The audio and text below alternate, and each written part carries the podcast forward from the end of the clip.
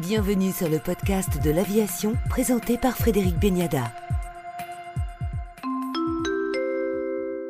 Il s'agit de votre première interview depuis votre arrivée à la tête de l'aviation civile. Avec nous aujourd'hui pour le podcast de l'aviation, Damien Cazé. Damien Cazé, vous avez succédé en septembre 2020 à Patrick Gandil, qui aura passé près de 13 ans à la DGAC. Vous arrivez en pleine crise sanitaire. Alors avant d'évoquer les grands sujets d'actualité, on vous connaît peu, Damien Cazé. D'abord, j'ai un passé d'ingénieur, parce que j'ai une formation d'ingénieur, ingénieur euh, civil des ponts et chaussées, donc ce sont des matières techniques que je connais un peu. J'ai déjà servi dans le ministère, dans le domaine maritime, à la DGITM. J'ai servi aussi dans d'autres ministères, ministère de l'Agriculture, j'étais plusieurs fois en cabinet. Donc j'ai à la fois un peu roulé ma bosse, peu dans l'aviation, pour euh, être franc. Et ma seule expérience d'ailleurs est à la fois assez passive et assez traumatisante, parce que ça a été le parachutisme. Passive, parce que bon, au début on se laisse euh, finalement tomber de façon gravitationnaire, et assez traumatisante, parce que les premiers sauts ne sont jamais les plus agréables. Vous arrivez à la DGAC au pire moment dans un secteur totalement sinistré par cette crise sanitaire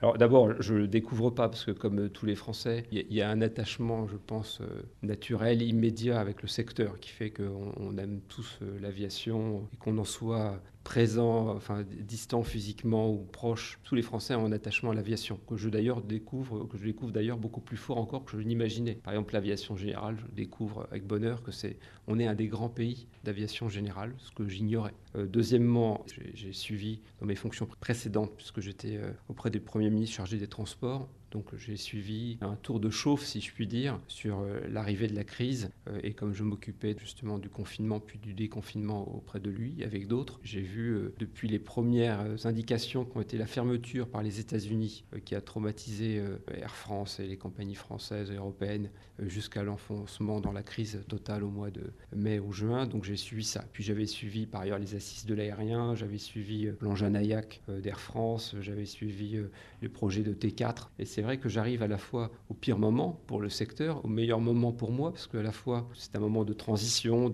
c'est un moment d'un point d'inflexion. Donc la courbe nécessairement va, s'inverser. Puis c'est un moment où paradoxalement, parce qu'on est en crise, j'ai le temps aussi de prendre connaissance des dossiers. Ce qui me manque beaucoup, pour être très franc, c'est de ne pas pouvoir aller sur le terrain, de ne pas mieux connaître les gens, euh, de ne pas pouvoir voyager, parce que c'est pas la même chose.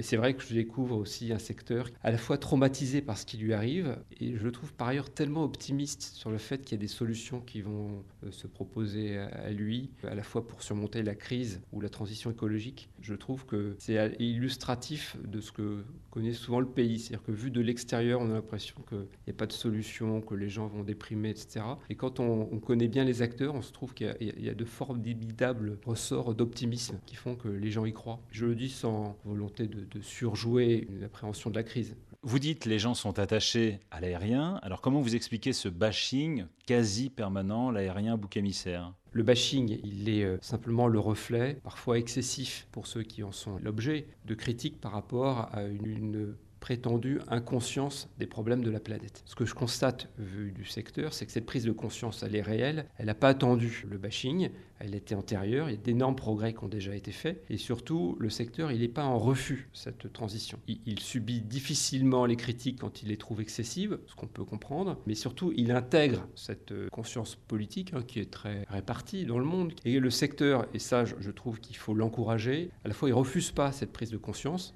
et surtout ils cherchent des solutions. Et que la solution, c'est pas d'arrêter l'aérien, mais c'est de transformer l'aérien. C'est à la fois une question de réponse à une demande sociale qui n'a pas été inventée en Suède, partout présente. Ça s'est remonté dans le grand débat national, par exemple, le fait qu'il y avait un problème avec l'aérien. Si les gens le disent, après que ce soit vrai ou pas vrai, c'est plus la question, c'est que c'est ressenti. Donc c'est une vraie pression politique. Comment vous expliquez que le secteur de l'aérien ne soit pas entendu ou soit mal compris, peut-être? C'est vrai qu'il y a eu des progrès qui ont été faits. C'est vrai que les émissions ont été divisées par, euh, par 5 depuis les années 50, donc il y a eu d'énormes progrès, comme il y a eu d'énormes progrès pour les voitures, pour les trains, etc.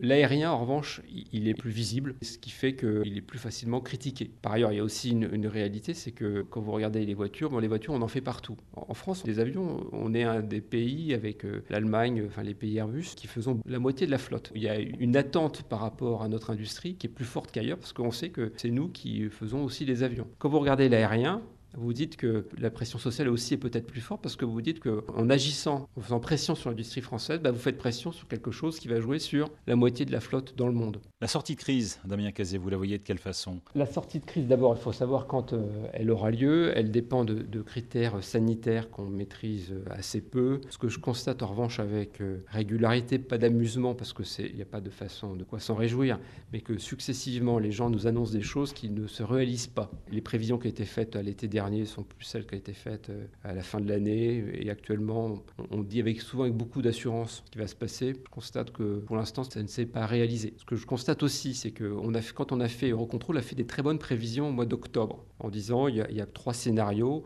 Un scénario où le, le vaccin fonctionne rapidement et ça repart rapidement, puis un scénario où il n'y a pas de vaccin et ça repart très lentement. Curieusement, on se retrouve dans le panachage des deux scénarios, c'est-à-dire qu'à la fois on a un vaccin qui semble, des vaccins qui semblent marcher, et en revanche un, trafic qui semble ne pas reprendre, ce qui fait qu'on est en fait dans un panachage de deux scénarios. Deuxièmement, il y aura évidemment les raisons économiques qui font que les gens ne pourront pas forcément très facilement voyager. Il y aura peut-être ensuite des soubresauts, des répliques de la crise sociale, économique qui feront que on ne sait pas comment, dans quel état on retrouvera les, économies. Troisièmement, ça dépendra aussi à la fois des solutions de voyage qui seront euh, harmonisées. Et là-dessus, le ministre Djebari l'a dit, on est pour la, la numérisation des éléments qu'on doit produire sous format papier et tout ce qui pourra simplifier la vie des voyageurs, fluidifier, rassurer sera le bienvenu. Et puis, il y aura ce qui sera mis au, plan international. Mais en tout cas, euh, on sera très allant pour tout ce qui permettra de, simplifier la vie des voyageurs, de numériser ce qui existe déjà et de faire en sorte que la sortie de crise sanitaire, elle permette rapidement une reprise de l'activité économique. Vous voyez la reprise euh, très lente. Alors est-ce que ce n'est pas dû au manque de coordination, notamment des États européens qui euh, confinent, déconfinent ferment les frontières à tour de rôle ou les rouvrent aussi à tour de rôle. C'est très curieux parce que euh, sur la crise sanitaire, à la fois on dit qu'il faut gérer plus localement, et quand on voit que les, solutions qui sont mises en place entre les États, elles diffèrent, on s'en étonne. Je ne sais pas s'il y a une absence de coordination. Ce que je vois en revanche, c'est que le virus, il, il a des cycles qui ont l'air différents selon les États. Et donc on a des situations sanitaires qui font que, évidemment, les, les frontières sont gérées autrement. On avait mis en place des corridors à la fin de l'année dernière en se disant c'était une bonne solution. Malheureusement, ça se heurte aux différentiels sanitaires qui font qu'il y a des mesures qui sont mises en œuvre différentes. Donc ces corridors, ils n'ont pas été euh, suffisants. Le monde d'après, Damien Cazé, vous le voyez comment On voit que les grandes majors, les legacies sont soutenus par les États. Est-ce que le monde d'après ne va pas ressembler au monde d'avant d'avant,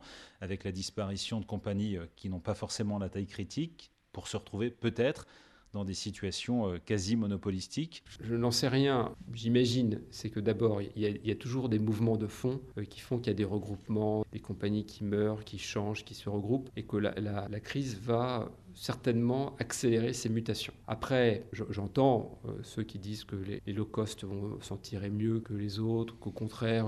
en revanche, ce que je constate, c'est que on a fait un choix en Europe et en France en particulier de ne pas laisser tomber les entreprises aériennes, que ce choix, euh, il est dicté à la fois par la sécurisation de l'emploi, par aussi la nécessité de maintenir la liaison avec les territoires, problème que ne se pose pas dans d'autres pays. En Allemagne, on n'a pas cette difficulté-là. En France, on a cette difficulté parce que si vous n'avez plus de compagnie qui nous relie aux Antilles, euh, à La Réunion, bah, vous ne pouvez plus assurer euh, l'urgence sanitaire. Et que ça, on s'est rendu compte que l'aérien a fait le job et qu'en France, on a un problème, pas un problème, en tout cas, on a une situation inédite qui fait qu'on est présent sur tous les continents, qu'on veut assurer l'équité entre toutes les parties du territoire qui se répartissent sur tous les continents, et que ça, ça a un coût, que ça a une nécessité d'organisation, euh, que c'est différent. On ne peut pas se contenter de laisser jouer la, libre concurrence, parce qu'on a besoin d'avoir euh, une compagnie, des aéroports qui ouvrent. Euh, donc de ce point de vue-là, l'État est intervenu, assez, pas assez, il y a toujours des détracteurs que je peux comprendre par ailleurs, mais l'État est intervenu parce qu'au-delà des seuls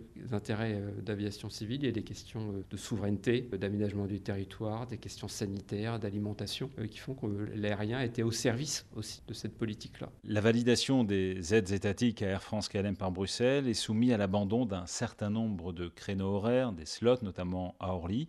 Est-ce que vous trouvez que Bruxelles va trop loin? Quand bien même irait-il très loin, je serais bien le dernier à pouvoir le dire. Ce serait un acte considérable qu'un fonctionnaire le fasse. Il fallait aider Air France. La France l'a fait, les Hollandais le font, les Allemands le font, d'autres pays le font, et que quelles que soient les inclinaisons, les, les sensibilités politiques de tous les pays, ils voient bien que leurs grandes compagnies nationales, auxquelles ils demandent par ailleurs d'autres choses, eh bien il a fallu les aider parce qu'elles ont des, des réseaux, elles ont une capacité d'adaptation qui est différente, donc il a fallu le faire ce, que, je trouve essentiel, c'est que l'État soit au rendez-vous et que l'État ait conditionné cette aide à une accélération des mutations que Air France avait déjà engagées, mais dans le sens de, plus d'agilité économique et aussi dans le sens d'une transition écologique renforcée. Après, c'est la même chose vue de Bruxelles. Ils ne nient pas le fait que les États interviennent pour aider. Euh, ils ne sont pas obtus, ils voient bien qu'il y a une crise. Alors, ils mettent des conditions. Ils disent vous êtes en train de déstabiliser le marché, donc parce que vous déstabilisez le marché, il faut le conditionner à certaines adaptations. Après, il y a des tractations, c'est nécessairement rude, comme toute négociation.